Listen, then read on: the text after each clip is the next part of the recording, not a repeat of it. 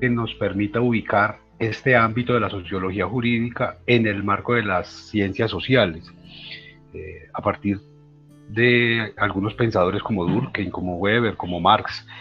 Hoy quisiera comenzar ya, y esa es la, intención, el objetivo que nos mueve hoy, a desarrollar, es algo supremamente extenso de, resolver, entonces no creo que se haga en una sola jornada, pero esos compromisos vinculantes que tiene la norma y cómo se han sucedido, eh, va a ser lo que tratemos de resolver.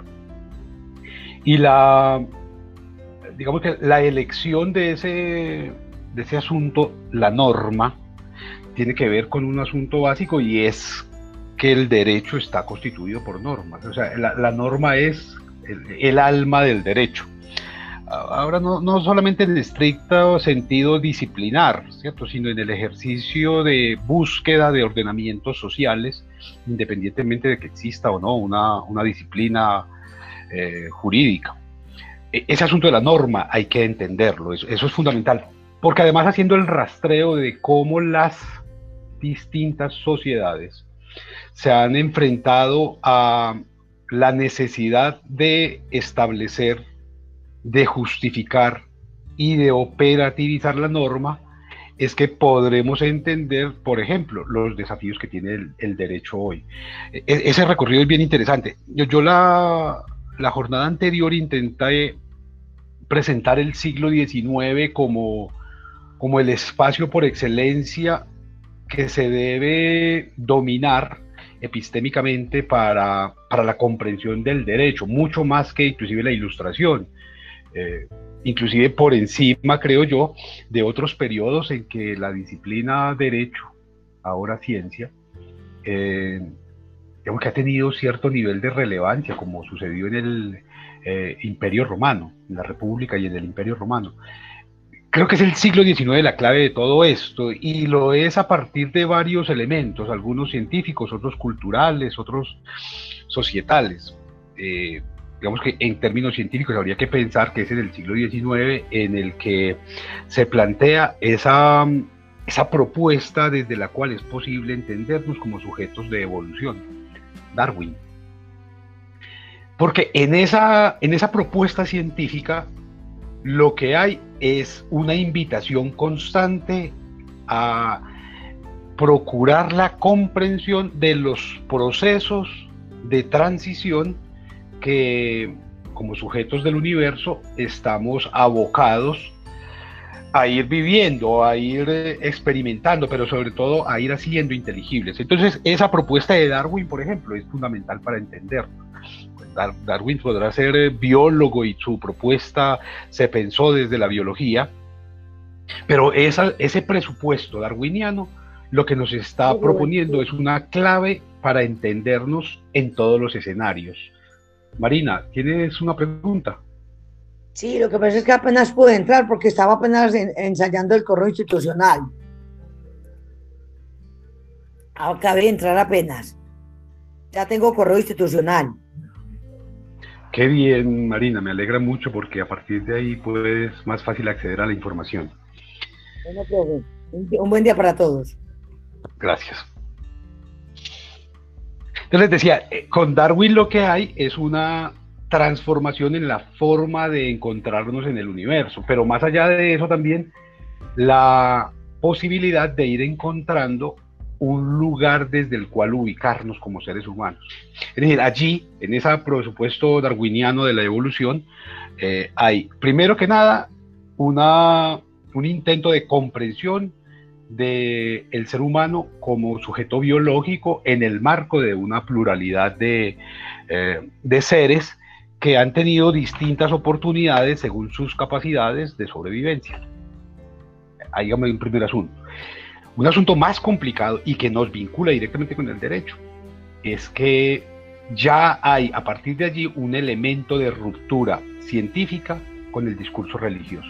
Es decir, antes eh, la ruptura se intentaba por vías de lo societal, por vías de lo cultural, por vías de unos intentos todavía incipientes de reconocimiento de la diversidad, que se van a tratar de cristalizar en la Revolución Francesa, pero que solo en el siglo XIX, con estas leyes darwinianas, con esta propuesta darwiniana de la evolución, eh, vamos a tener elementos suficientes para construir un discurso científicamente validado que nos eh, ofrezca alternativas al discurso religioso para comprendernos en nuestro lugar en el mundo. Es decir, ya no estamos pensando en eh, mitos de corte teológico para explicar nuestro lugar, nuestra aparición y nuestras posibilidades en el mundo, sino que lo haremos en términos científicos, en términos de evolución. Todo este discurso de que el hombre deviene de un proceso evolutivo que comenzó pues, con, el,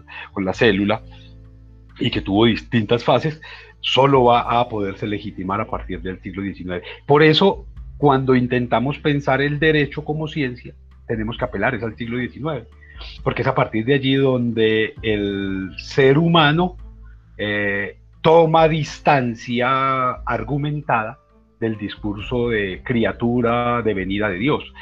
Si, son agudos ustedes en la observación, se darán cuenta que con ese discurso darwinista pierde toda legitimidad la tradicional monarquía, que se decía, o que se, aún todavía algunos siguen repitiendo ese mismo discurso, eh, legitimada por una idea de Dios. Entonces allí hay un asunto bien interesante, porque otra, otro asunto que tiene que ver totalmente con el derecho, y es que las constituciones ya no podrían estar amparadas por Dios, pues una constitución moderna no podría jamás utilizar esa expresión, porque estaría desconociendo ese escenario que si bien se cimentó en el, en el racionalismo eh, de la ilustración, solo va a encontrar el cuerpo argumentativo a partir del siglo XIX con el discurso de la, de la evolución. Y en esa medida Darwin hace un aporte gigante a nuestras formas de existencia social, política, cultural, eh, inclusive eh, religiosa. Entonces digamos que allí eso es importante entenderlo.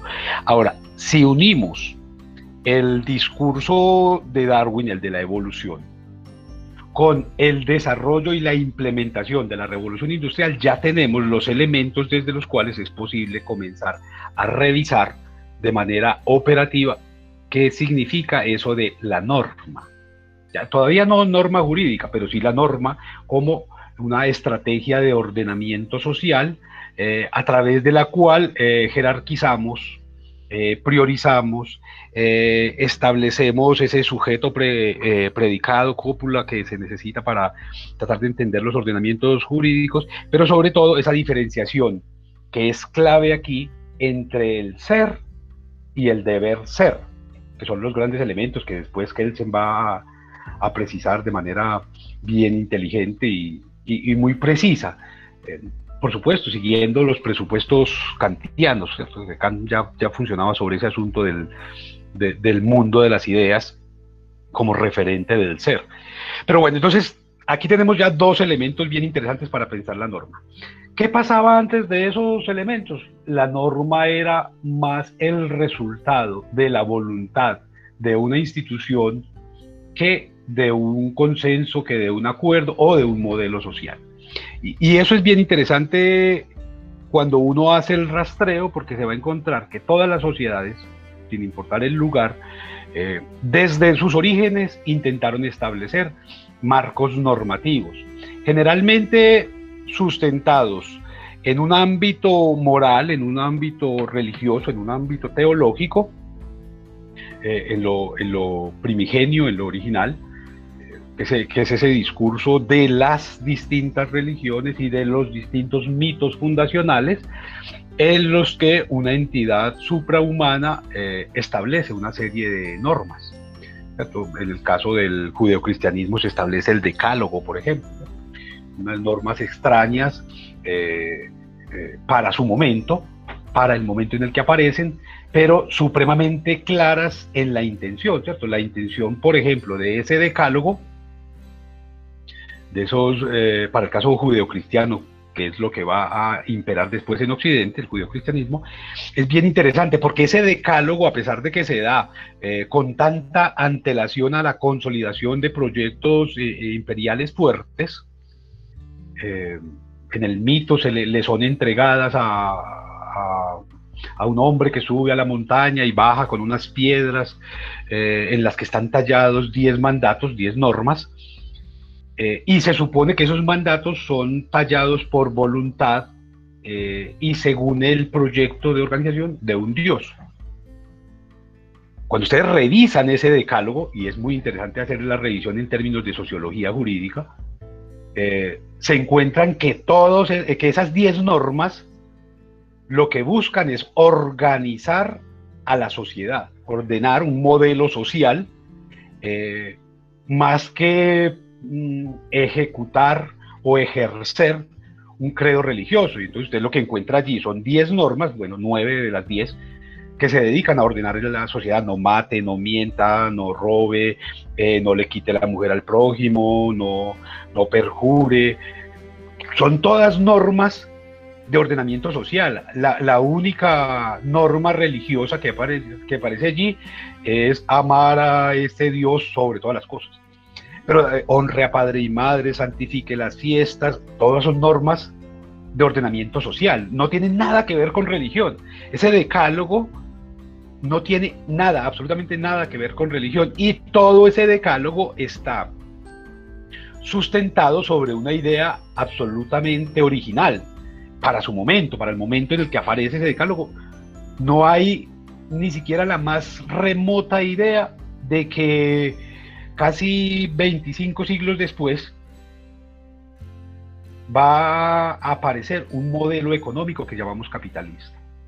Y ese, ese, ese marco normativo que llamamos decálogo, que se conoce como decálogo, ya lo está planteando. Cuando usted le dice ese decálogo, mucho antes de los imperios eh, grandes, mucho antes de las conquistas, mucho antes de la consolidación de la economía, de la aparición del feudalismo y la desaparición del mismo en algunas regiones del mundo para imperar el, el capitalismo y muchísimo antes del neoliberalismo y muchísimo antes de todos los sistemas de bienestar.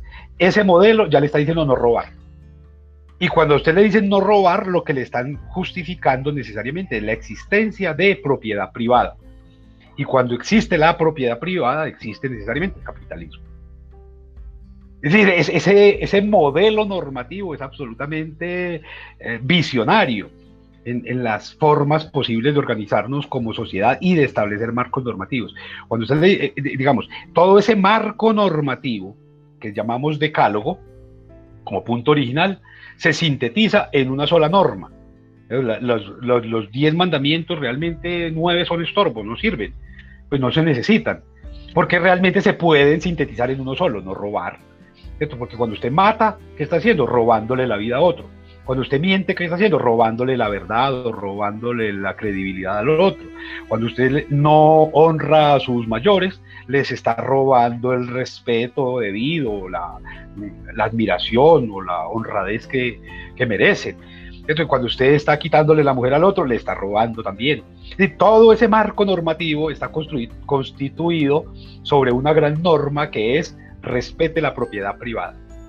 No importa si esa propiedad es material o es inmaterial. En ese decálogo, y, me parece hermoso intentar pensarlo desde, lo, desde la sociología jurídica, justamente por eso, porque el intento por mantenerlo siempre en el eh, de la reverencia eh, pareciera impedir que reflexionáramos eh, disciplinarmente sobre él. Y allí lo que hay es un, un, punto de partida. De hecho, cuando les planteo que ese no robar es el, es el, es el culmen en el cual todo se sintetiza, donde todo converge, tendríamos que pensar simultáneamente en Kelsen y su idea de la constitución, del culmen en el cual todo se sintetiza, donde todo converge, tendríamos que pensar simultáneamente en Kelsen y su idea de la constitución, de, la norma de normas. La norma de normas en el cristianismo, en el judeocristianismo, eh, eh, que sería como la gran constitución, es no robar no le robe al otro nada, ni mental, ni física, ni psicológica, ni emocional, ni actitudinalmente. Con eso ya tendría ese, esa práctica societal religiosa, ya tendría construido todo un escenario para generar eh, lo que podríamos llamar buenos seres humanos. Que en algunos modelos, vamos a, por ejemplo, en el modelo que nos piensa, con el que nos piensa Simón Bolívar, sería equivalente a buenos ciudadanos. Por eso Simón Bolívar le entrega la eh, educación a la iglesia, para, que nos para que forme no, no ciudadanos, sino eh, sujetos religiosos que se comporten de manera adecuada. Eh, que como estamos viendo ahora, traduce, no roben. Cuando usted intenta hacer el ejercicio de pensar hoy, del 2021, eh, una sociedad como la colombiana, ¿cuál es el gran problema? Ese, ¿cierto? Entonces le robamos la vida al otro, nos robamos los recursos públicos, nos robamos el tiempo del otro, nos robamos la credibilidad del otro, nos robamos la familia del otro, hay un mundo, todo tiene que ver con, con ese marco. Por eso es tan importante hacer el ejercicio eh, genealógicamente, desde atrás, desde el comienzo. Y el comienzo de Occidente, como lo conocemos hoy, tiene que ver necesariamente con esas fórmulas de eh, interpretación del mundo por vía del discurso religioso y eso traduce. Tenemos que revisar ese decálogo y revisarlo en clave de sociología jurídica. ¿Por qué? ¿Por qué lo planteo en esos términos? Porque si la sociología jurídica tiene por finalidad aportar elementos para la comprensión del impacto de la norma, de la legitimación de la norma, de la validación de la norma, es decir, del derecho, entonces tendremos que hacer el recorrido desde muy atrás para poder entendernos hoy, porque las costumbres, las prácticas, las actitudes de hoy, las instituciones de hoy, no son otra cosa que el resultado de las transformaciones que han venido siguiendo las eh, eh, instituciones originales. Eh, y, esa, y esa transformación no es tan radical como uno quisiera.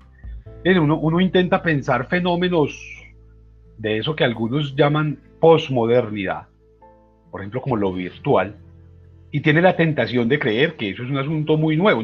La virtualidad existe desde tiempo atrás, ¿cierto? Desde, eh, digamos, esa, esa idea de estar conversando con una pantalla, de estar eh, procurando formas de universalización o de vinculación con otros, con otros seres, con otras formas, pues es tan antigua como el ser humano, solo que ahora nos media la tecnología, pero la misma actitud, el mismo discurso, las mismas prácticas. Que muchos de ustedes tienen en sus dispositivos seguramente eh, imágenes religiosas. Esto es lo que nos está diciendo, es que están vinculados en la tecnología con eh, prácticas absolutamente ancestrales. Eh, el, nombre que utilizamos, las maneras en que nos eh, nombramos, en que nos comportamos, en que establecemos relaciones de poder. Todo tiene que ver con ese discurso original que es absolutamente importante empezar a, digamos que, desenmarañar de entre esos discursos que han pretendido que hay una, como una negación de lo ancestral. Yo me he preocupado siguiendo a Durkheim por tratar de entender este marco sociojurídico que denominamos Colombia. Y lo que me encuentro es una sociedad totalmente arcaica. O sea, esos presupuestos de las sociedades arcaicas planteados por Durkheim todavía se aplican para Colombia. Esas creencias populares, la vida eh, como, un, eh, como, una, como un bien que es inferior a los intereses eh, metafísicos colectivos y entonces es muy fácil que aquí maten a alguien porque cree que el Nacional es mejor que el Medellín o que el Medellín es mejor equipo y se matan por eso. Y eso tiene que ver todo con las sociedades arcaicas que se mataban por la idea de un dios o por la idea de la fe o por la idea de su creencia o por la idea de su cultura. Las sociedades arcaicas hacían eso, las sociedades modernas jamás harían una cosa como esa. Aquí todavía hay un presupuesto según el cual eh, las creencias están por encima de la ciencia. Y usted encuentra en estas ciudades eh, que constituyen este universo sociojurídico, eh, por todas partes consultorios de brujas, consultorios para leer el tarot, consultorios para regresar al ser amado y ligárselo garantizado en siete días, y encuentra una cantidad de tiendas en las que le venden la, la lluvia de oro para su negocio y la bebida para el amor y todo eso son creencias y son creencias tan arcaicas, tan ancestrales como la práctica de estar matando a alguien y tomando el cuerpo como juguete o estar eh, asesinando eh, por móviles de conciencia.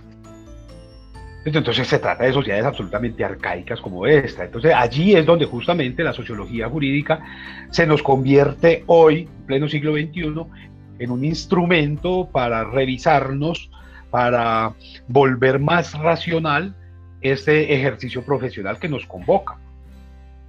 Es dejar de pretender que somos la Roma eh, paisa o que somos la Miami paisa o que somos la Nueva York de Colombia o que, y empezar a entendernos como lo que somos. ¿cierto? Esto es Don Matías, esto no es Roma, ¿cierto? esto es Jardín, esto no es Suiza, esto, esto es Medellín, esto no es Miami.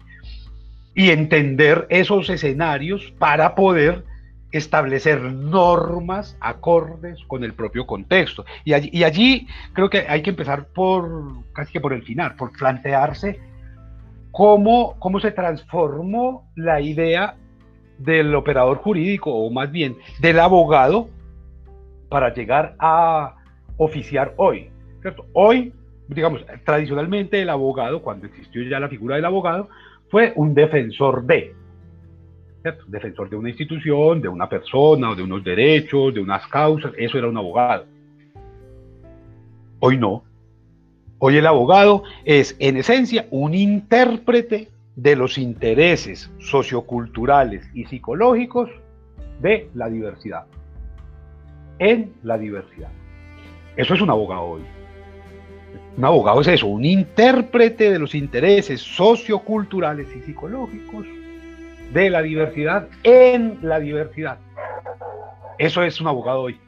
Y, allí, si ustedes, comparan las definiciones de diccionario, las definiciones de Google, de, eh, de enciclopedia, inclusive las de algunos expertos, se van a dar cuenta que no tiene nada que ver el oficio del derecho hoy, pues del promotor del derecho, del abogado, de las ciencias jurídicas, con la de hace 10 años.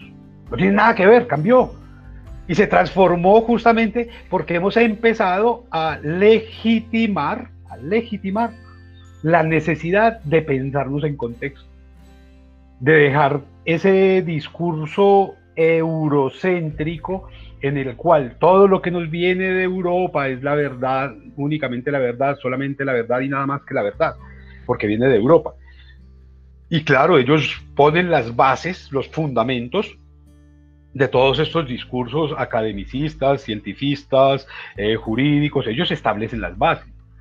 Pero esas bases eh, a, finales del siglo XX van a quedarse obsoletas, van a quedarse en el aire frente a esos nuevos reconocimientos, o por lo menos a esa aceptación de que efectivamente no somos iguales, eh, que, el, derecho que promulga la, igualdad realmente no, no, tiene mucho sentido y que lo que hay que promover es un derecho a la diferencia, un derecho a ser distintos, un derecho a tener eh, oportunidades según las posibilidades, según los contextos y según los escenarios en los que nos estamos moviendo. Entonces, eh, seguir pregonando con la Revolución Francesa el derecho a la igualdad, pues es absurdo en un mundo que ahora reconoce con toda justicia, con toda claridad, que hombres y mujeres deben tener igualdad de oportunidades, pero que son totalmente distintos, que tienen cosmovisiones, formas de interpretar totalmente distintas. Y que en el marco de esos dos extremos, que eran los únicos dos posibles, hombres y mujeres, hay una cantidad de posibilidades y que no, tienen por qué juzgarse. Entonces, eh, una cosa es un hombre y otra cosa es una mujer, pero otra cosa totalmente distinta es un niño. Y un anciano es otra cosa totalmente distinta. Y, es muy distinto una mujer, es muy distinta de una mujer afro. O que una mujer afro y además cabeza de hogar. Eh, y que además eh, el madre solterismo es una condición que diferencia a las mujeres de entre ellas mismas. Es decir, hay unas, unos escenarios, y, jurídicamente eso es muy importante porque se están propiciando normas específicas para grupos específicos. Y allí entonces es, ese recorrido que tiene que dar la norma es fundamental. Entonces, en, el intento por ir sistematizando, lo que nos van a plantear en distintos momentos, distintas sociedades, distintos pensadores, eh, es que existen dos escenarios para la norma. Una norma, digamos que es la que implementan las ciencias eh, exactas, las ciencias de la naturaleza, eh, que, es la norma del ser, aquella que establece lo que es, lo que está, lo que podríamos llamar el derecho natural. Ah, existe la ley de la gravedad. Todo, todo, todo cuerpo eh, tiene la tendencia a caer por la ley de la gravedad. No falta el, el ocurrente maravilloso, el, el pensador juicioso que dice eso no es cierto. Las nubes nunca tienden a caer, los globos no tienden a caer. Digamos, son cosas que están allí normatizadas y que por estar en la norma no las pensamos. Pero un globo tiende hacia arriba, no hacia abajo, independientemente de que haya ley de la gravedad. Las nubes se mantienen allá, arriba, no tienden hacia abajo, están ahí. Siempre están tratando de subir más. Entonces, esas leyes naturales también hay que pensarlas.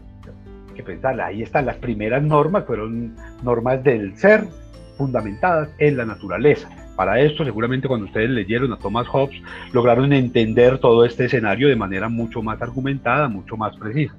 Yo como estoy seguro que ustedes lo, han estudiado bastante, pues no voy a entrar a, detallar mucho, pero Thomas Hobbes se encarga de hacer un, trabajo eh, que digamos que se puede complementar de, de manera maravillosa con lo que nos propone John Locke en términos de pensar ese estado original, ese estado de naturaleza eh, original en el que las normas devenían de la posibilidad de ser y no como va a suceder a partir de la fundación del Estado, que es la del deber ser. Creo que es un poco lo que la gran preocupación de, la edad mm, eh, eh, juvenil de, de Kelsen. Intentar pensar cómo hay unas normas para el ser y otras para el deber ser, pero también establecer cómo ese deber ser es lo que le da sentido a la norma jurídica, en tanto todas las normas simplemente son presupuestos hipotéticos. Kelsen. Pero ¿cuáles, ¿cuáles son esas normas entonces sobre las cuales nos vamos a organizar? En el caso del judio-cristianismo les planteaba, hay un mundo de normas que se reducen a una sola, no robe Simple. Después va a venir una especie de revisionismo, eh, tendríamos que pensarlo en términos de nepotismo, porque es por familia, en la que el, presunto hijo de Dios dice, no, no, no, yo vengo a renovar la constitución, la nueva constitución es, ámense unos a los otros, quiéranse, ya. Y, es muy interesante porque esa, esa, esa revisión política de, de, esa constitución judeocristiana eh, ya tienes un fundamento en prácticas de afectos, ya no de miedo, ya no de miedo, ¿cierto? Si usted no cree en este Dios, lo vamos a matar, lo vamos a quemar, quizás ustedes, si tienen conocimiento de la historia judío-cristiana, sabrán que cuando bajó la primera vez este hombre Moisés de la, de la, de la montaña trayendo las tablas, se encontró unos adoradores de otros dioses y los, los ajustició quitándoles la vida. Se derritió el becerro de oro y se los, se los fundió en la boca para demostrar su piedad. Los mató. Entonces allí hay un asunto que es bien interesante. Digamos que eh, es una sociedad arcaica en tanto que todavía apela a ese tipo de prácticas del, del terror que se van a mantener hasta la Revolución Francesa, por supuesto. Apelar al terror para garantizar un ordenamiento social en torno a una idea de única verdad. Solamente hay un Dios, solamente hay una norma, solamente hay una idea de justicia, solamente hay un pueblo, solamente pues un pueblo validado, un pueblo legítimo, y todos los demás tendrán tarde o temprano que someterse a ese mismo esquema. Se lo podría entender hoy, por ejemplo, bueno, hoy quizás ya es muy tarde, pero hace 10 años lo podría entender a partir de lo que significaba Estados Unidos. Todo el mundo tiene que hablar inglés, todo el mundo tiene que vestirse de esta manera, ver estas películas, reírse de estos chistes, admirar a estos personajes, seguir este modelo, construir esas instituciones. Y nosotros como gobierno de Estados Unidos somos los que nos encargamos, por ejemplo, de extender un certificado que eh, garantiza que usted está en el camino correcto. Entonces establecen certificaciones antidrogas y certificaciones de derechos humanos y certificaciones económicas. Entonces le están diciendo al otro, usted ya está en el camino, ya casi se parece a mí. Y ese es el mismo modelo que encontramos en el cristianismo en el judío-cristianismo original. Que todavía es solamente una posibilidad. Por supuesto, con posterioridad van a llegar otro tipo de interpretaciones, otro tipo de sociedades, y entonces usted hoy perfectamente encuentra que los jóvenes adolescentes quieren ser coreanos, que hay otros que quieren ser chinos, que hay otros que quieren ser japoneses, que hay otros que quieren ser norteamericanos, y que los menos quieren ser ellos mismos. Y es el mismo modelo que usted se va a encontrar, por ejemplo, en el Imperio Romano. En el Imperio Romano lo importante era que usted cumpliera la ley pero usted podía creer en lo que quisiera, usted podía comportarse como le diera la gana, vestirse como se le antojara. E-, era un asunto de libertades. En el Imperio Romano eso es una maravilla. Usted puede hacer lo que le dé la gana mientras que cumpla la ley, pague impuestos. Ya, eso es todo. Hay, una cosa muy bella, una, una, eh, una estrategia de avanzada social en, en la que se está reconociendo la diferencia. Todo el Imperio Romano se dedicó a eso y se hizo grande justamente por eso, iban, conquistaban un pueblo y lo conquistaban simplemente para tener más pagadores de impuestos. Pero no, a nadie se le obligaba a nada distinto que a cumplir la ley, cumplir la ley. La ley dice que usted tiene que dedicarle un día del año, únicamente un día del año, a ritualizarle a uno de los tantos dioses que le ofrece Roma. Crean lo que le dé la gana 364 días y un día vaya y ritualícele al otro. La ley dice que usted tiene que pagar impuestos, va, pague impuestos. Y eso significa que usted podía seguir cultivando lo que había cultivando, vestiéndose como, comportándose, tal y como lo había hecho antes. Un reconocimiento total de la diferencia, de la diversidad. Ahí no había una necesidad de homogeneizar que solamente va a aparecer en el momento en el que el imperio asume como práctica societal y como rectora de costumbres el cristianismo. Mientras que estuvo sujeto a esos ideales griegos, Roma fue diversa, Roma, Roma creció, lo que hizo fue expandirse y se toma todo el norte de África y llega hasta buena parte de Asia, se toma casi toda Europa, salvo por la Germanía, porque respeta la diferencia, porque la gente no se siente violentada. Yo le voy a hacer carreteras a usted, le voy a poner escuelas, le voy a poner alcaldías, le voy a poner acueductos, y usted a cambio me paga impuestos, la voy a proteger con mi ejército. Eso no se hacía, por supuesto, por plebiscito, eso no era por las buenas tampoco. Pero digamos que ahí había una forma de imponer la norma y la norma estaba eh, definida en un comienzo, cuando hubo república, por, por, un cuerpo colegiado y cuando hubo un imperio, eh, por el emperador y por sus más cercanos. Pero esos más cercanos, y ahí es donde es interesante entender de dónde salían. César de dónde sacó a todos sus a todos sus orientadores, a todos sus asesores, a todos sus consultores de las distintas regiones que iba consultando. Entonces había ahí una forma de representación política bien interesante, porque cada, cada miembro de ese eh, cuerpo colegiado que provenía de otra región traía de esa región el conocimiento, el lenguaje, las prácticas, las experiencias, las posibilidades y hacía de el imperio algo en el que todos los pueblos eh, tenían voz. Por supuesto que eso no se hacía siempre por las buenas, pero tenían voz, tenían la posibilidad de ser escuchados. Y, el hecho de que todo estuviese centralizado en ese César, recuerden ustedes que eh, César era el dueño de Egipto, el dueño, él, Julio César, no era Roma, era de él, solo de él porque se lo había legado Cleopatra. Entonces él, era el dueño de la despensa, era el dueño de la plata, era el dueño de la riqueza. Y en ese sentido, como él era dueño de todo, el que cometiera actos de corrupción no estaba cometiendo corrupción contra el Estado, sino contra Roma, le estaba robando al jefe. Y eso sí que es grave. Entonces, hay un asunto que es bien interesante porque la norma allí tiene una función de ordenamiento con base en unos principios bastante personalizados, sí, pero bastante efectivos en el que esa persona que oficia con el poder eh, no solamente le da un carácter al Estado, y entonces habría que entender esto con mucho, con mucho cuidado, pero además deleitarse un poco. Cuando ustedes leen la obra de Robert Graves, logran entenderlo de manera maravillosa, los doce Césares. Eh, y es que cada emperador, cada emperador, lo que hizo fue otorgarle una personalidad al Estado. Y entonces con cada emperador llegó un vicio o llegó una virtud, ¿cierto? Y entonces con, con alguien como Nerón, pues llegó la perversidad al, imperio, entonces el imperio se comportaba así, pero cuando llega un tipo como Galba, cambia la, la, visión y el comportamiento de todo el Estado, porque ese que podríamos llamar pater, familia del imperio, es el que determina cómo nos vamos a comportar. Y ustedes intentan pensarlo hoy, hoy, 2021, en un escenario como Colombia. Entonces, cada vez que aparece un mandatario nuevo, el de turno, intenta conferirle su propia personalidad a todo el pueblo. Y entonces llegó Gaviria y entonces se funda el gavirismo.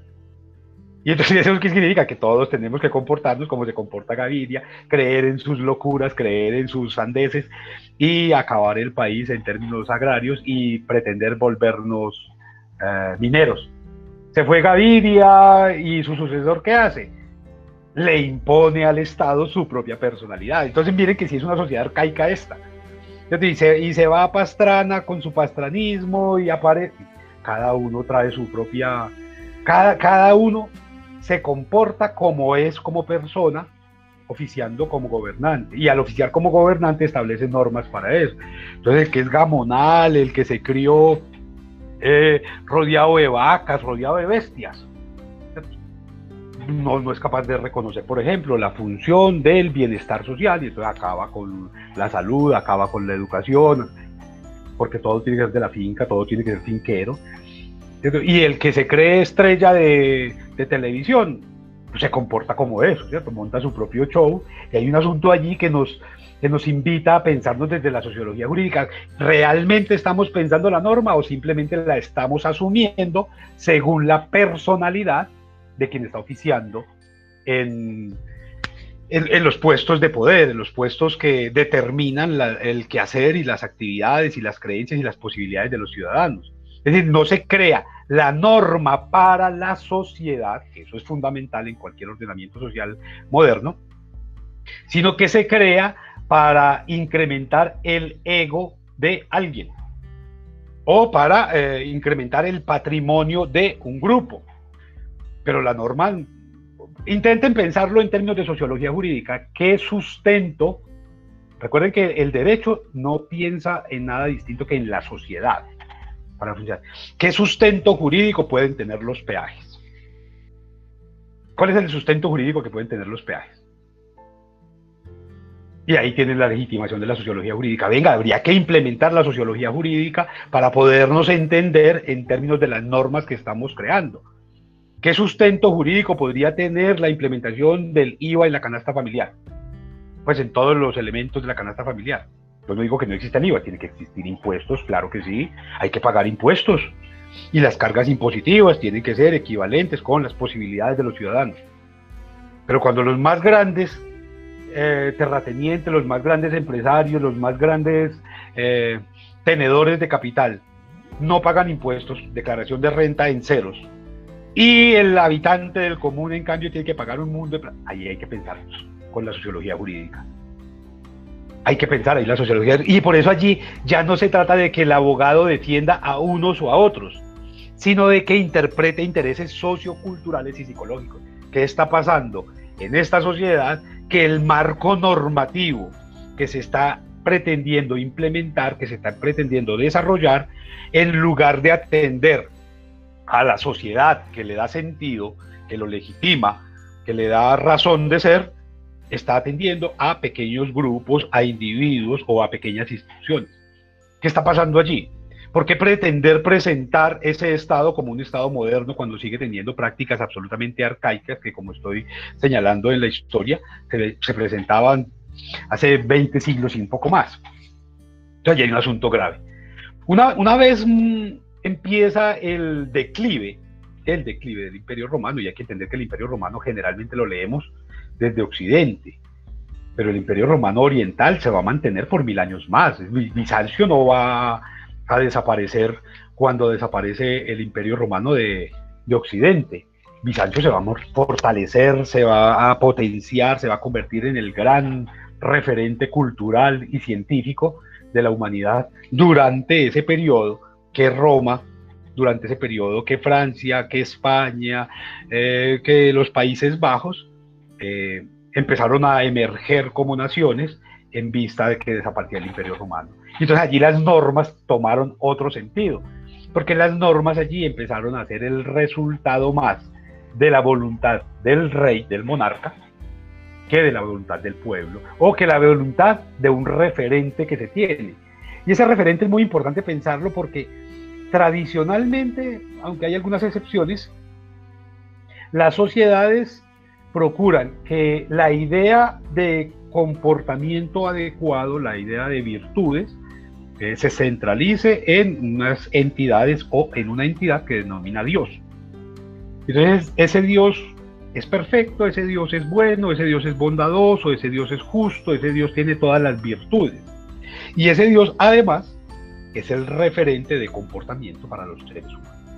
Entonces uno tendría que ser lo más parecido a ese Dios que nos ofrece un modelo ejemplar de comportamiento y tiene que ver con la norma.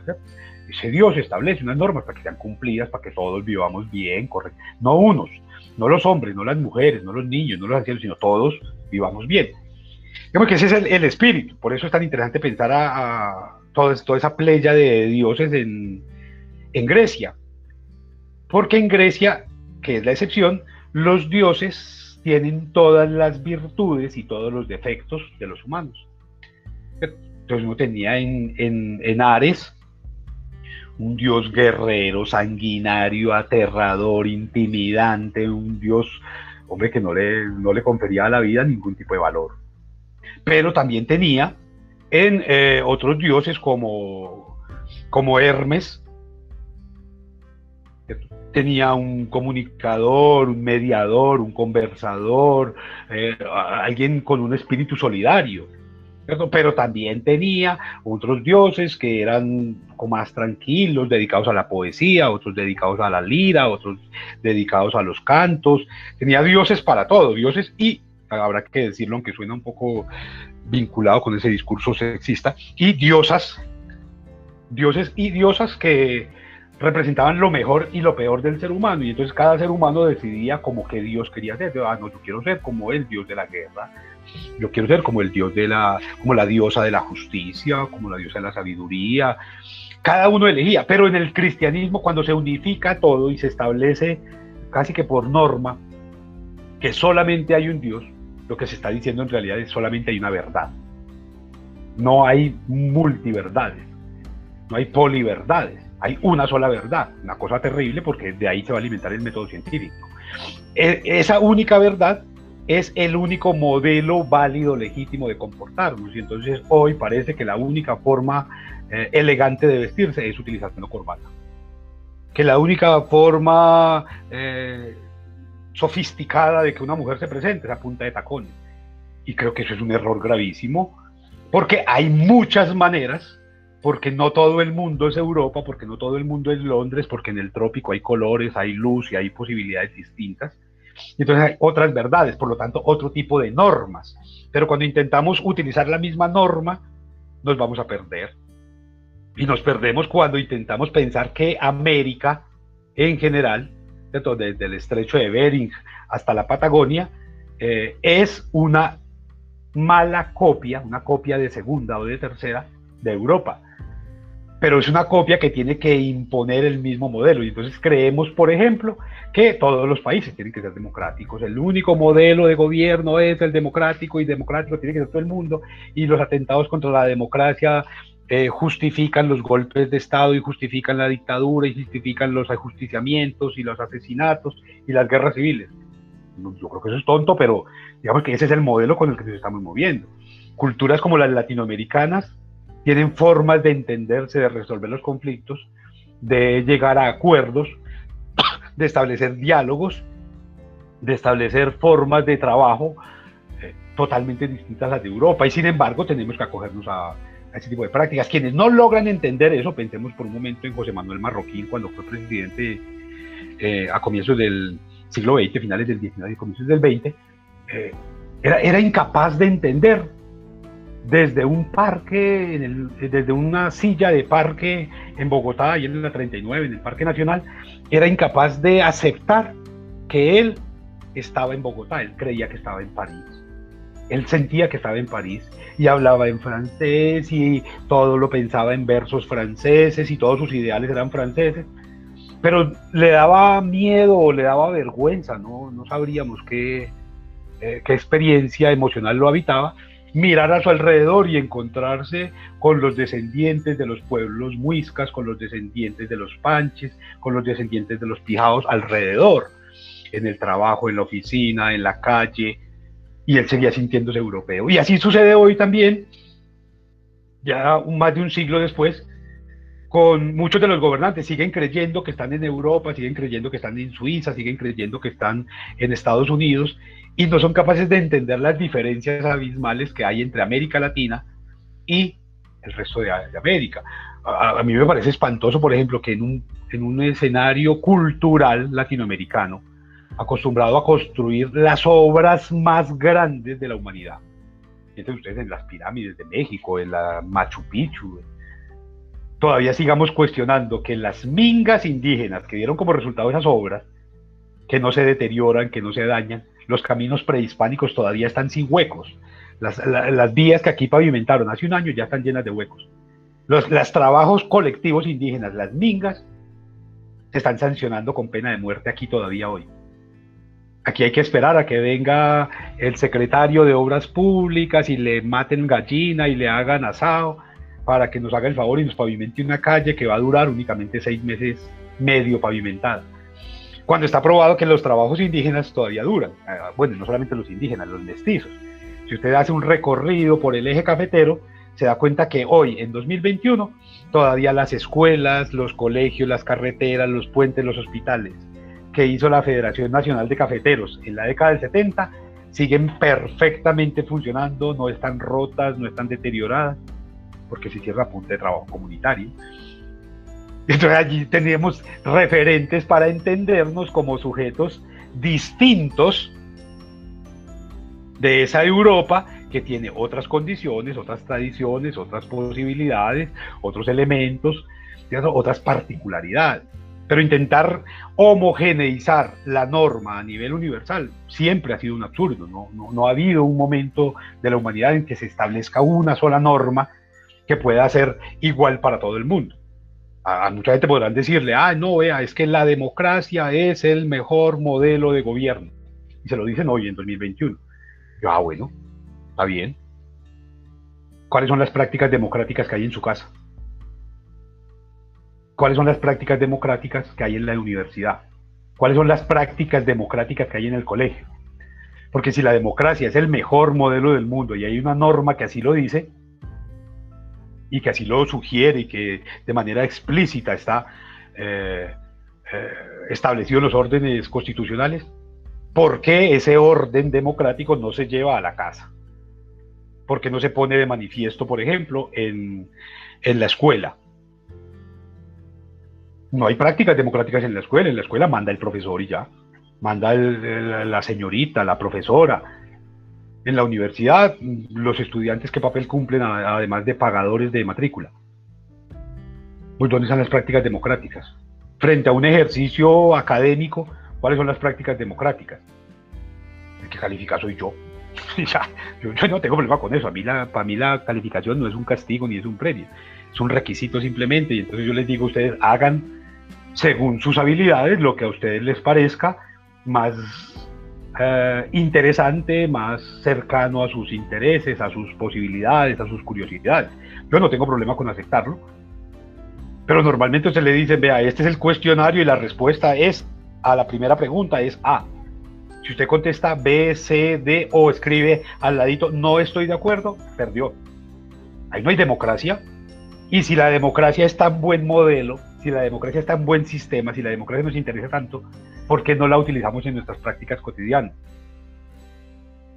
Y ahí hay un asunto que tiene que ver totalmente con la norma. Por supuesto, esto se ha intentado establecer por vías coercitivas siempre. La norma tiene esa particularidad y es que generalmente está acompañada de una sanción, de una forma de castigo. Si usted no cumple este mandamiento, entonces eh, va a ser excomulgado. Si usted no ritualiza de esta manera, entonces es sancionado con este, eh, con este tipo de, multa o con este tipo de castigo físico o de castigo económico, de castigo simbólico, de castigo social. Si usted no habla de esta manera, entonces eh, va a ser castigado. Si usted no utiliza estos rituales, va a ser castigado. La norma tiene esa particularidad y funciona así tanto en la norma religiosa como en la norma social, como en la norma económica, como en la norma, norma política, como en la norma pública.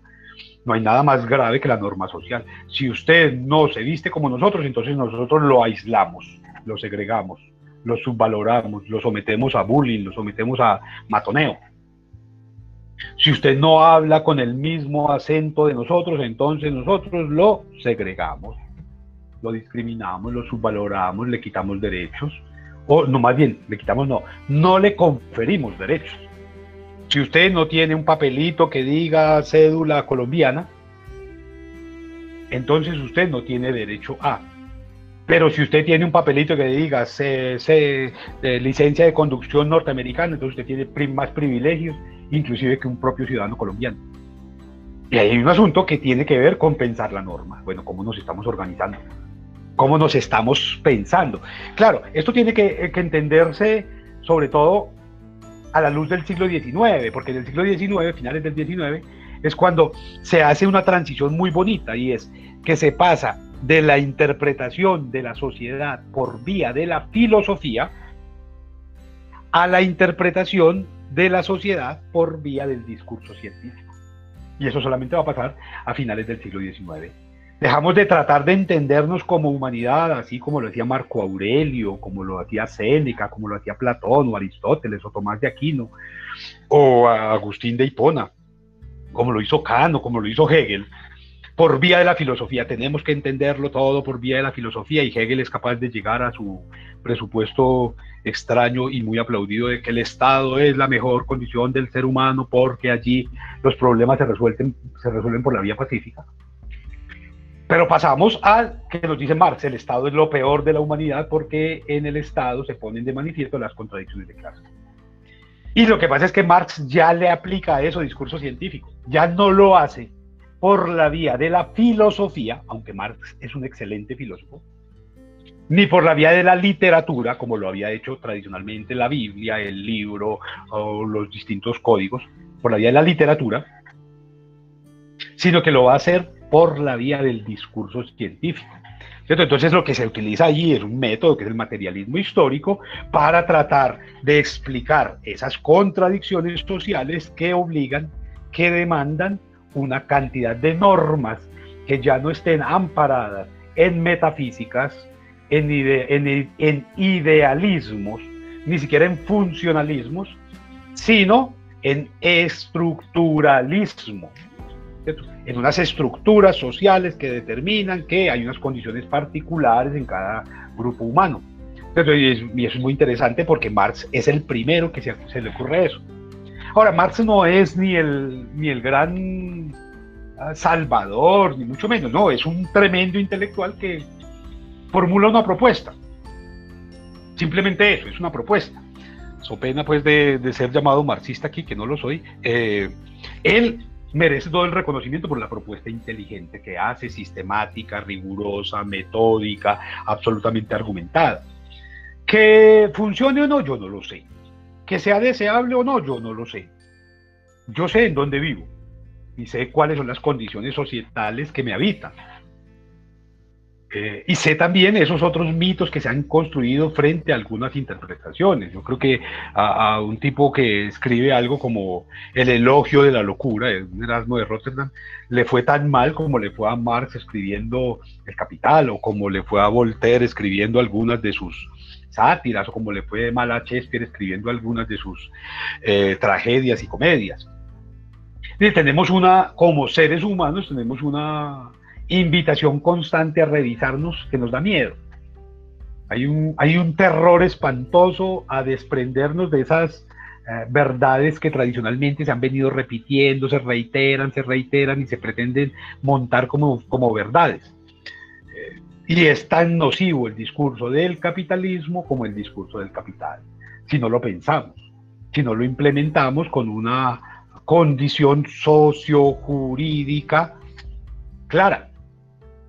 Porque es que es muy fácil en, en Japón, o muy fácil en Dinamarca o en Noruega establecer principios de interacción determinados por una economía basada en el capital.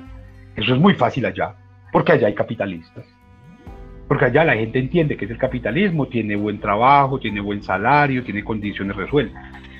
Pero cuando usted intenta imponer normas del capitalismo en unas sociedades que todavía están viviendo del rebusque, que viven de vender aguacates, de poner una tiendita, de ser emprendedores, de vender empanadas en una esquina, pues lo único que puede construir es un fenómeno de caos total, una constante presión que está a toda hora amenazando con estallar, porque se está imponiendo un marco normativo que no funciona. Pues ¿qué, ¿qué, sentido tiene pensar que somos Suiza cuando en realidad tenemos una forma de ordenamiento sociojurídico que raya en lo absurdo, que no tiene nada que ver con nosotros? hay un problema serio. ¿Qué, sentido tiene establecer una constitución política como la del 91, con un espíritu tan hermoso, tan bello, tan, eh, tan proyectado hacia la civilidad, cuando las instituciones que tendrían que darle aplicabilidad a esa constitución son absolutamente anacrónicas? Son instituciones, de 200 años atrás que no, que no se modernizaron, que no se han pensado y que siguen persistiendo en mantener prácticas absolutamente aberrantes. Uno no puede pensar que esto es el infierno más terrible tampoco, no, en la década del 70, por ejemplo, en este país habría que pensarla en términos de sociología jurídica. En la década del 70 era maravillosa, se crearon desde las instituciones otras instituciones como la caja agraria, para apoyar a los campesinos, para generar créditos, para que el campo se fortaleciera. Ah, bueno. ¿Todo el mundo tiene que ser campesino? No, también se, apoya la industria, se crea el IFI, Instituto de Fomento Industrial, para que en las ciudades aparezcan empresas y eh, qué bacano, pero aparece el IDEMA. Y entonces hay un momento en la década del 70 en la que el país está encontrando un punto de equilibrio entre el deber ser que nos proponen los foráneos con sus ejemplos y con sus experiencias de vida y las propias condiciones. Y en la década del 70 esto se vuelve una cosa maravillosa, hasta que llega el narcotráfico y nos acaba otra vez. Pero este es un país que ha tenido oportunidades maravillosas. Cuando se presentó la única reforma agraria que se ha presentado en este país, y eso es sociología jurídica, habría que entenderla. Hay, hay, quienes dicen que la reforma agraria es una pendejada, que eso no sirve para nada. Pues revise la única reforma agraria que se ha hecho en este país. Revísela. La única reforma agraria que se hizo en este país fue a finales del siglo XIX, a finales del siglo XIX, en, esa área que va por Neira, por eh, Aranzazu, todo eso que llaman hoy el eje cafetero. Todas esas montañas, todos esos montes que le pertenecían a la concesión Aranzazu y a la concesión Burila, la cogió el Estado, les compró la, la tierra las concesiones y se la repartió a los campesinos para evitarse un problema. Y como resultado de esa reforma agraria, apareció la cultura cafetera. Y por 100 años la cultura cafetera nos mostró que podíamos tener autonomía, que podríamos tener bonanza cafetera, que podíamos tener cultura propia, que podíamos tener música propia, que podíamos tener escuelas, colegios, hospitales, carreteras.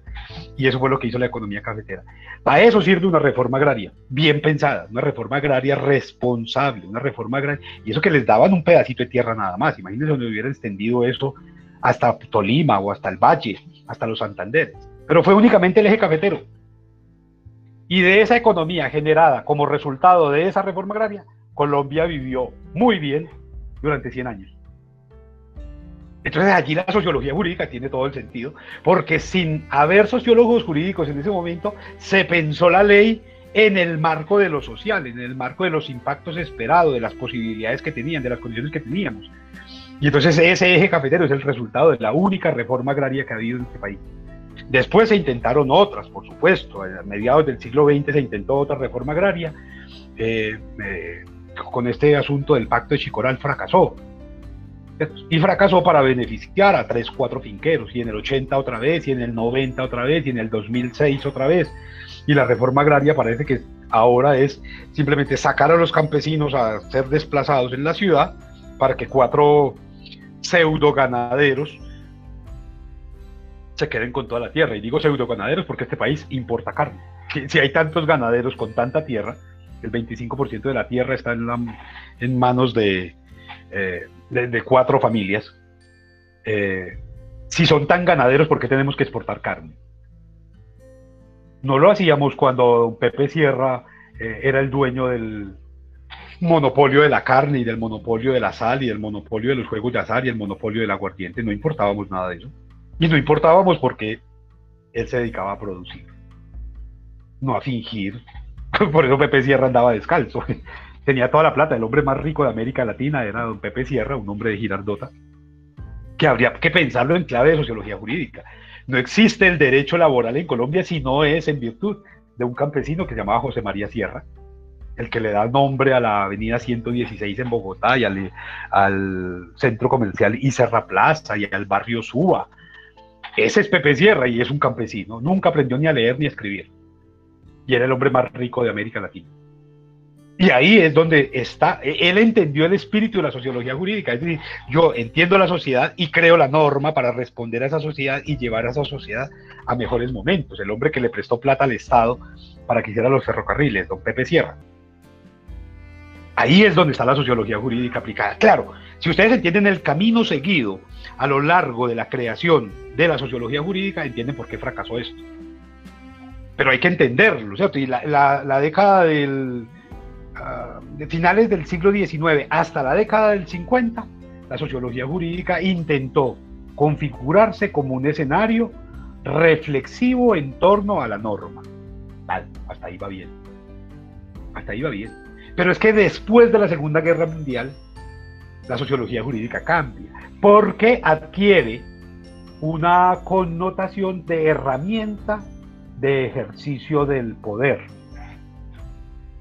usted va y mira los trabajos de Parson, por ejemplo, y todo lo que está haciendo Parson es tratando de tomar la sociología jurídica para entender cómo funciona la sociedad, para poderle vender a la sociedad un modelo de educación frente a la norma.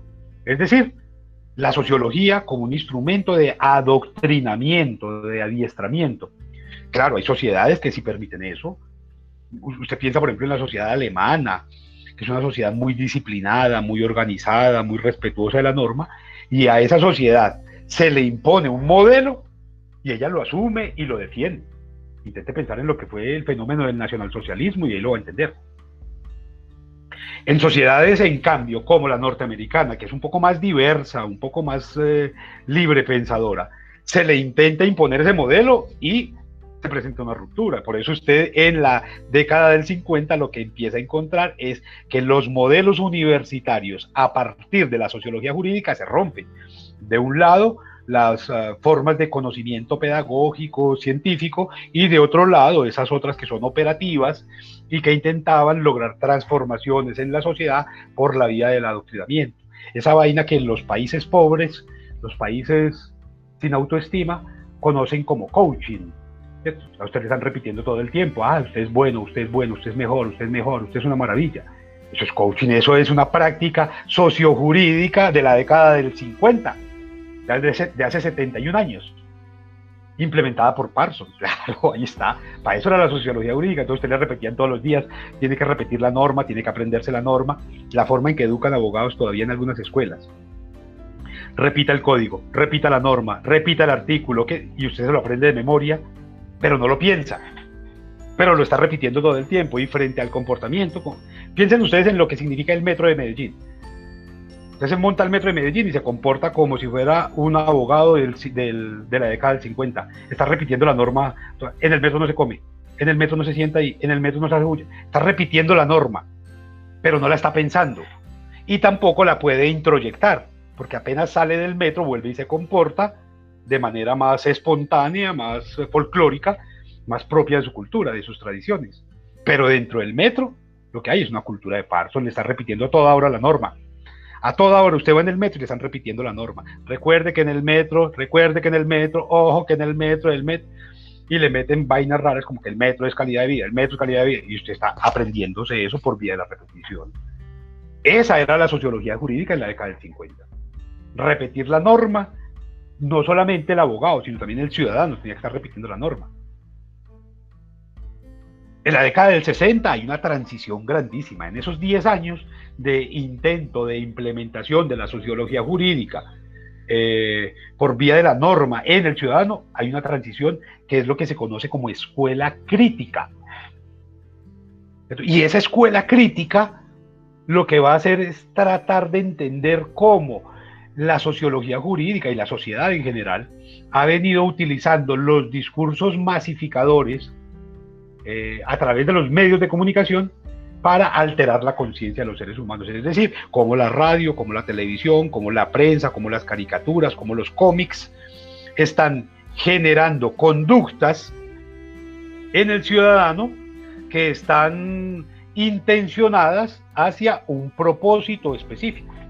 Entonces, con esa publicidad, con esa televisión, con esa radio, con esa prensa, con esas caricaturas, con esos cómics, con esos superhéroes, lo que le están diciendo al ciudadano no solamente es cómo se tiene que comportar. Superman es maravilloso, la Mujer Maravilla es encantadora, Batman es genial, ¿cierto? Sino que además le están vendiendo cosas y cosas que no siempre necesita la sociedad.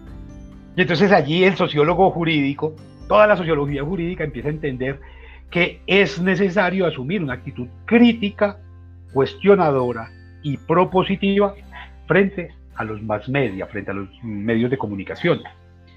Y, hay una transformación allí muy bella, porque ya no se trata de ver cómo nos están adiestrando, cómo nos están adoctrinando, sino ofrecer alternativas. Hey, sí, estás diciendo esto, pero también existe esta otra posibilidad, también existe otra forma de interpretación. Porque tendríamos que entender también, bueno, ¿y ¿quién construye esos discursos adoctrinantes? ¿Para beneficiar a quién? ¿Para vendernos qué? Y ahí es donde aparece esa necesidad de la escuela crítica. Y esa escuela crítica, por supuesto, va a ser vista como, como un riesgo, como un peligro, porque lo que está invitando es quizás al acto más peligroso del mundo, pensar. La sociología crítica, la sociología, sociología jurídica crítica, piensen ustedes lo que representaba Luhmann, Luhmann es un, pensador maravilloso de la sociología jurídica que está proponiendo unas alternativas de pensamiento que nadie va a, tomar con facilidad porque está pensando por sistemas, por pequeños sistemas. En la década del 70. Entonces, en el 50, doctrinarios. En el 60, contestatarios contra los, eh, contra los doctrinarios. Y en el 70, lo que vamos a crear es una nueva forma de interpretación de la norma por la vía de los sistemas normas para lo económico, para lo político, para lo social, para lo cultural, para lo académico, para lo para todo normas, pero por sistemas separados. Y eso es lo que va a llevar a Luhmann a pensar, por ejemplo, en un concepto tan bonito como el de la aldea global. En últimas, no somos más que eso, una aldea global, que es donde aparece, donde aparece esa, esos principios de fortalecimiento del discurso de la globalización. Hombre, nos podemos globalizar para poder resolver necesidades que están definiendo la existencia de quienes tienen menos oportunidades, pero también para potenciar las capacidades de, que, de quienes tienen mayores condiciones o mejores condiciones. Entonces en el 70 hay una ruptura. Claro, y cuando se empieza a plantear los sistemas, los sistemas de pensamiento, los sistemas de normativos implementados para determinadas em, experiencias humanas, van a aparecer dos cosas. Uno, se van a potenciar las multinacionales, porque ellas van a, van a aprovechar ese lugar de privilegio que tienen como tenedoras del capital para que las normas los beneficien. Entonces, en la década del 70 es donde empiezan a propiciarse esas grandes multinacionales. Y si ustedes hacen el ejercicio de revisar el crecimiento, por ejemplo, de naciones como Estados Unidos, la década del 70 van a encontrar eso. Las multinacionales aparecieron allí. Las grandes multinacionales, allí es donde se consolidan, se fortalecen esos grandes capitales. Pero además de que se fortalecen esas eh, experiencias económicas, también empieza a reconocerse la existencia de grupos distintos al interior, al interior de la sociedad. Y empieza entonces esa pelea por los derechos civiles, por el reconocimiento de los grupos que algunos llaman minoritarios. Esos fortalecimientos de propuestas eh, comunitarias, todo eso es de la década del 70. Pero como todo ese reconocimiento compromete peligro para quienes ostentan el poder, para las instituciones tenedoras del poder, lo que va a suceder es que la sociología jurídica se queda rezagada. Mire que estaba avanzando del 50 al 60, del 60 al 70. Uf, tremendo. Un avance tremendo, unas reflexiones constantes. Y en el 70 no hay quien sostenga ese discurso. No hay quien sostenga ese discurso. Entonces el discurso de la sociología jurídica se desactualiza, se queda estancado. Cuando ustedes revisan las bibliografías que les ofrecen sus profesores se dan cuenta de eso. Entre la década del 70 y la década del 90 no hay trabajos sociológicos. De sociología jurídica no hay. Son dos o tres y son más bien repetitivos. Pero no hay una reflexión nueva que nos permita entender lo que está pasando en esos 20 años. como se desactualiza ese discurso, como no se está reflexionando constantemente, las universidades, las escuelas de derecho, abandonan la sociología jurídica, la dejan atrás, la sacan de suspenso en muchos casos. Y el derecho empieza a convertirse entonces simplemente en la repetición de la norma sin reflexión, pero sobre todo sin contexto. Y entonces lo que usted encuentra en términos normativos a partir de la década y por lo menos hasta el 2000 es un ejercicio técnico jurídico. Se crea norma para todo. Este pueblo tiene hambre, por decreto ya no tiene hambre. Este pueblo no tiene acueducto, por decreto crea un acueducto, pero no se implementa, simplemente se crea la norma. Y ahí es donde la sociología jurídica se me volvió importante. Porque venga, y entonces estamos creando normas para qué o para quién, sino para, para la norma misma. Y la norma por la norma no existe, la norma por la norma es absurda. La norma por la norma es un chiste. Entonces, y hay que entender eso de manera eh, puntual. Esta ruptura en los 70 nos permite entender eh, el vacío epistémico, el, vacío ontológico además que tiene el derecho entre la década del 70 y la década del 2000. No se está pensando, no se está pensando en contexto, simplemente se convirtió en una técnica más o menos como el macramé, más o menos como algunas eh, formas de aplicación de la ingeniería que son repetir procesos, repetir fórmulas, repetir eh, en eso que Kelsen va a plantear como lo científico del derecho, que era la gran pelea que tenía Kelsen con Piaget. Piaget le decía, no, el derecho tiene que pensarse siempre en contexto, siempre para la gente, siempre para la sociedad. Y Kelsen, en ese intento por consolidar su teoría pura del derecho, lo que busca es lo científico. El derecho por el derecho, la norma por la norma. Cuando ustedes leen eh, las obras de Kelsen lo que se van a encontrar es eso, es una reivindicación de la idea de construir un derecho puro, un derecho absolutamente científico. Esa, teoría pura del derecho, cuando ustedes leen eh, el último capítulo, los últimos párrafos, ni siquiera tienen que leer, ojalá los leyeran, pero, pero por lo menos que leyeran los últimos párrafos, los últimos dos o tres párrafos lo que nos están planteando es eso, es, hey, hay que procurar objetividad. No, ¿cuál objetividad en el derecho, hombre? Si el derecho es para seres humanos y los seres humanos somos subjetivos. O sea, aquí hay un asunto que eh, tendríamos que empezar a, a, revisar quizás con 20 años de atraso ya. Aunque desde el 2000 empieza otra vez la sociología jurídica a volverse importante y por eso eh, eh, una institución como Unisabaneta, por ejemplo, le hace tanta fuerza al humanismo. Y entonces ustedes ven educación jurídica, pero además ven ética, ven, bioderecho, pero además ven sociología jurídica, en un intento por empezar a sembrar nuevamente la semilla del humanismo, que es el que nos permite entender que las cosas son siempre en función de lo social. Pero que si usted se inventa una tecnología. Esa tecnología no es por la tecnología, sino que es una tecnología para el uso del ser humano. Que si usted va a hacer un viaje, ese viaje no es por el viaje, sino que es para que el ser humano se enriquezca de ese viaje. Que el derecho no es por el derecho mismo, sino el derecho es por una función que compromete interpretar, que compromete eh, eh, entender, que compromete eh, establecer cuáles son esos intereses socioculturales, psicológicos, que nos pueden orientar en formas de comportamiento un poco más, más plenas.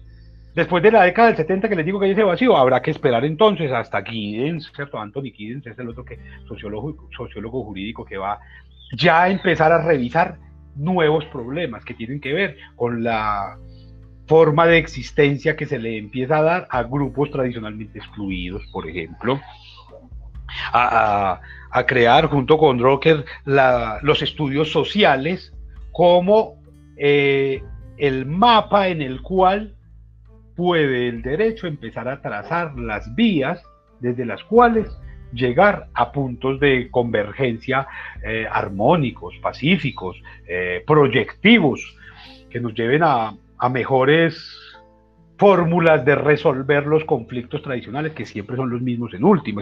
Entonces eso hay que empezar a, entenderlo porque, vea, si ustedes no entienden ese asunto de lo social, van a terminar defendiendo como tantos tecnócratas modelos en los cuales lo social no avanza, lo social no se transforma y lo social puede ser eh, intervenido por vía de las técnicas quizás el asunto más práctico, más operativo y además porque les toca el bolsillo a ustedes.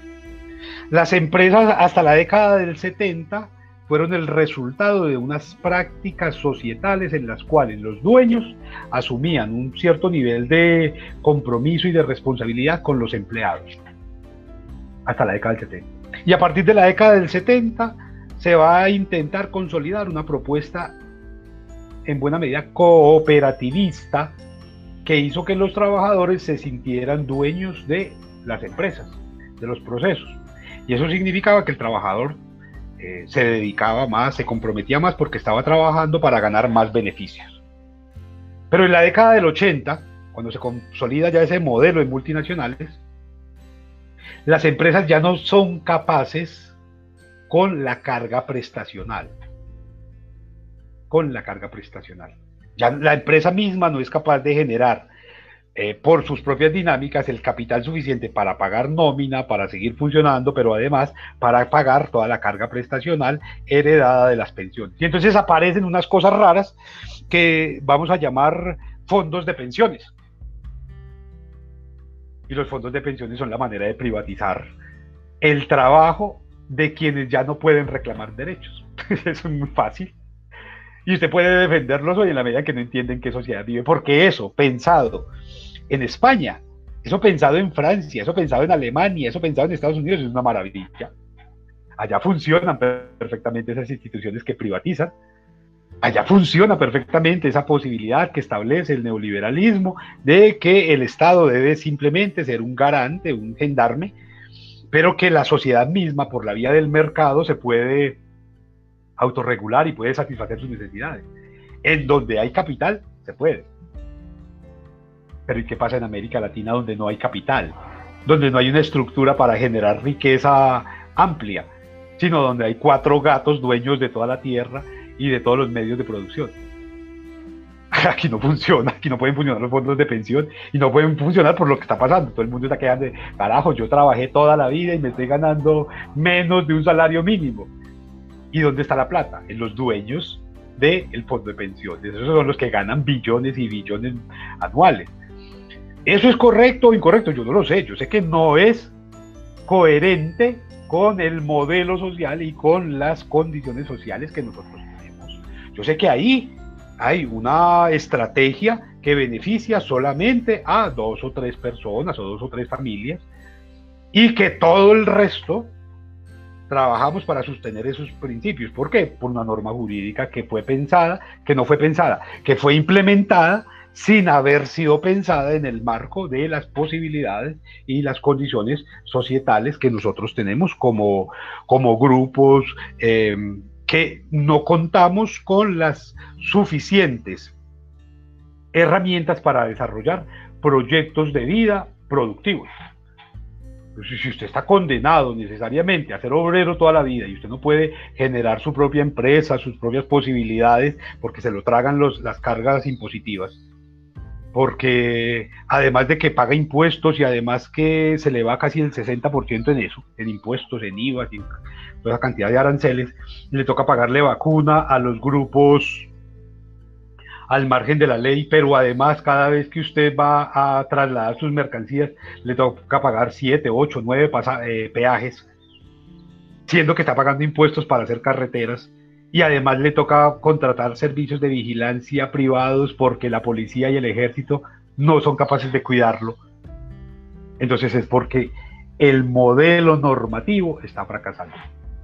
No funciona como ese ideal de ordenamiento social, de adecuación de lo social para mejores posibilidades, está fracasando.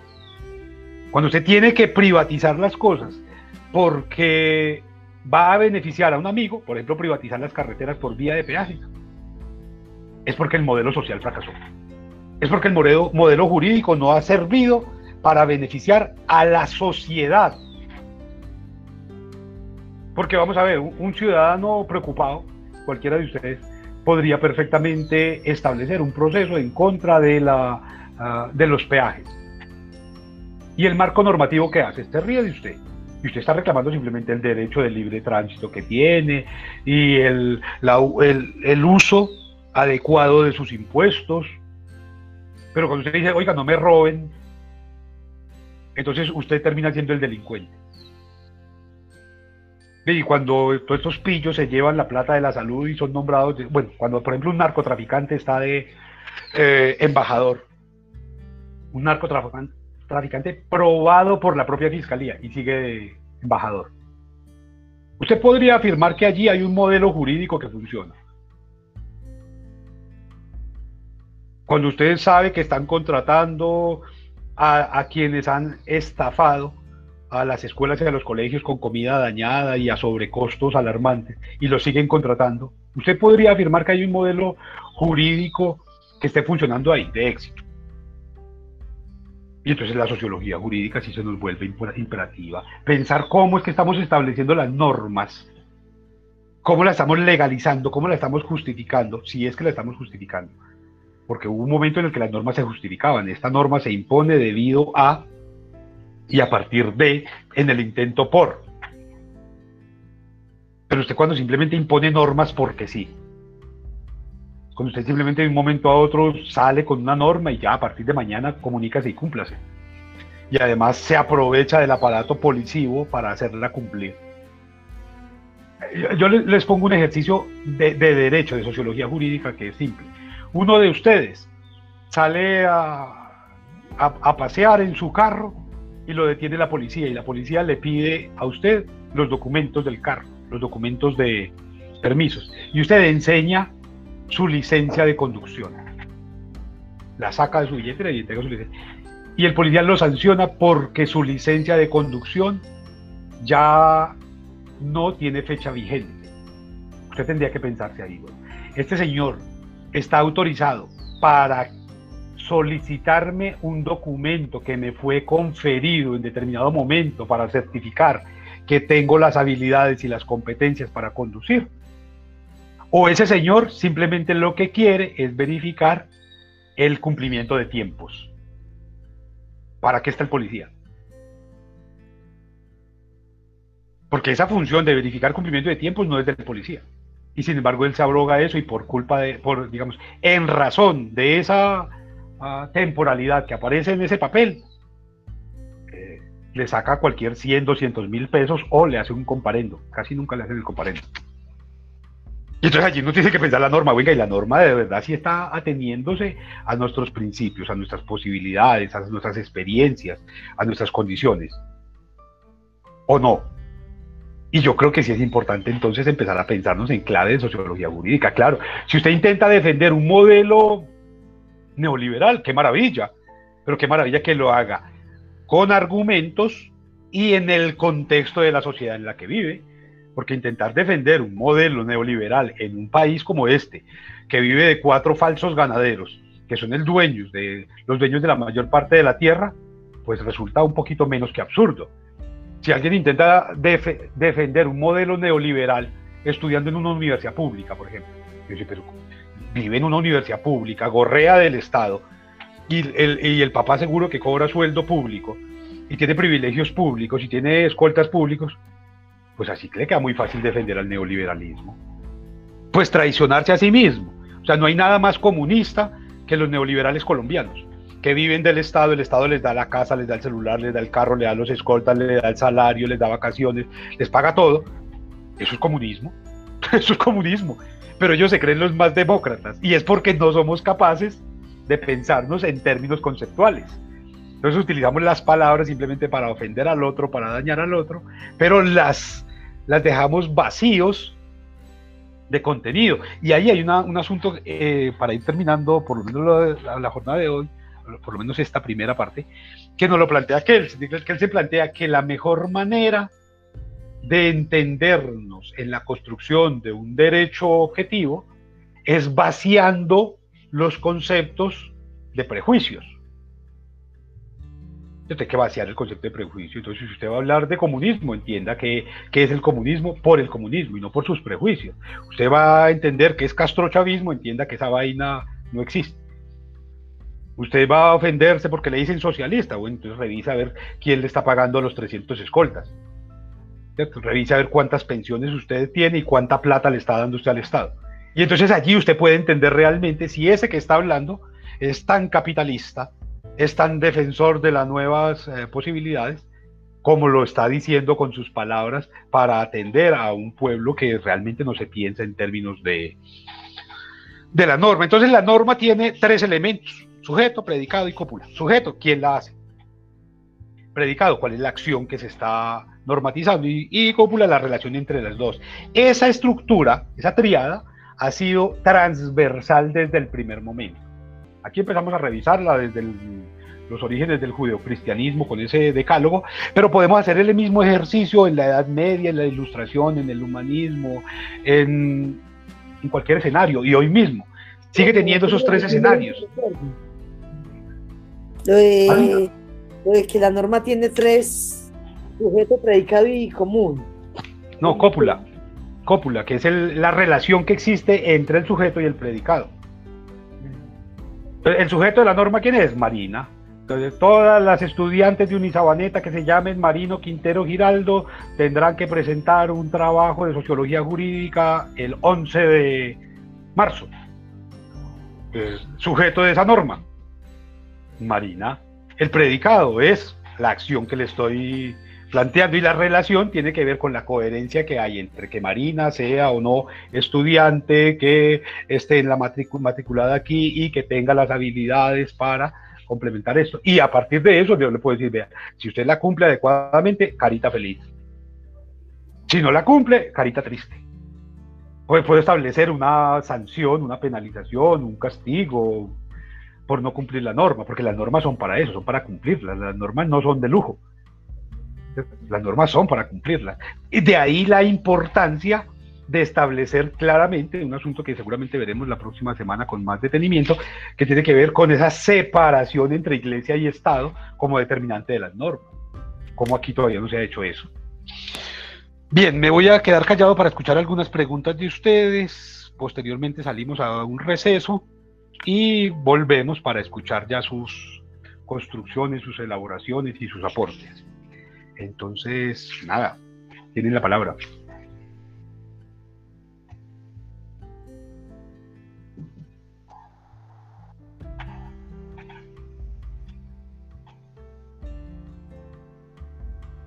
Profe, eh, me quedó claro lo de sujeto, predicado, y la otra es común. Cópula. Cópula, que perdón. Bueno, pero entonces, entonces no, no, no quedé con la explicación de, no le entendí lo de cópula. Esa es la relación que existe entre el sujeto y el predicado. Ah, la relación que existe, las formas de relacionarse, de interactuar, de sujetarse entre el sujeto y el enunciado que llamamos predicado. Muchas gracias, profe. Con mucho gusto, Marina.